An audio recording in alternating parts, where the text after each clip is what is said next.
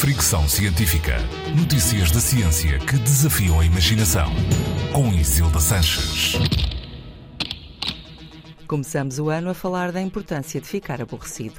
Um estudo recentemente publicado na revista Sage concluiu que as redes sociais podem estar a impedir as pessoas de aproveitar as recompensas do tédio. Investigadores irlandeses debruçaram-se sobre a experiência de sentir aborrecimento durante a pandemia, partindo do conceito de tédio segundo Heidegger, que o divide em superficial e profundo. O tédio superficial é o mais frequente.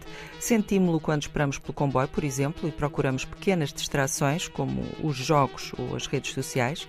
O tédio profundo nasce do isolamento prolongado, o que pode levar à apatia e indiferença e até a questionar a existência. Segundo Heidegger, este será o tédio que nos pode levar ao pensamento e atividades criativas. Os investigadores analisaram a experiência de isolamento durante a pandemia em pessoas de licença ou que trabalhavam a partir de casa e concluíram que as redes sociais podem aliviar muito eficazmente o tédio superficial, mas consomem tanto tempo e energia que podem impedir as pessoas de chegar ao tédio profundo que as motiva a procurar novos estímulos. Timothy Hill, um dos autores do estudo, afirma que a ideia do tédio profundo pode parecer algo muito negativo, mas pode, na verdade, ser muito positivo se as pessoas tiverem a oportunidade de pensar e evoluir sem distrações.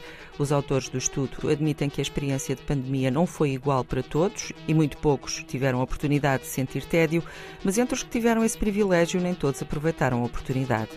Dizem ainda que a investigação ajuda a perceber por que razão a cultura do sempre ligado e a promessa de abundância de informação e entretenimento podem estar a impedir-nos de descobrir coisas importantes. Fricção científica.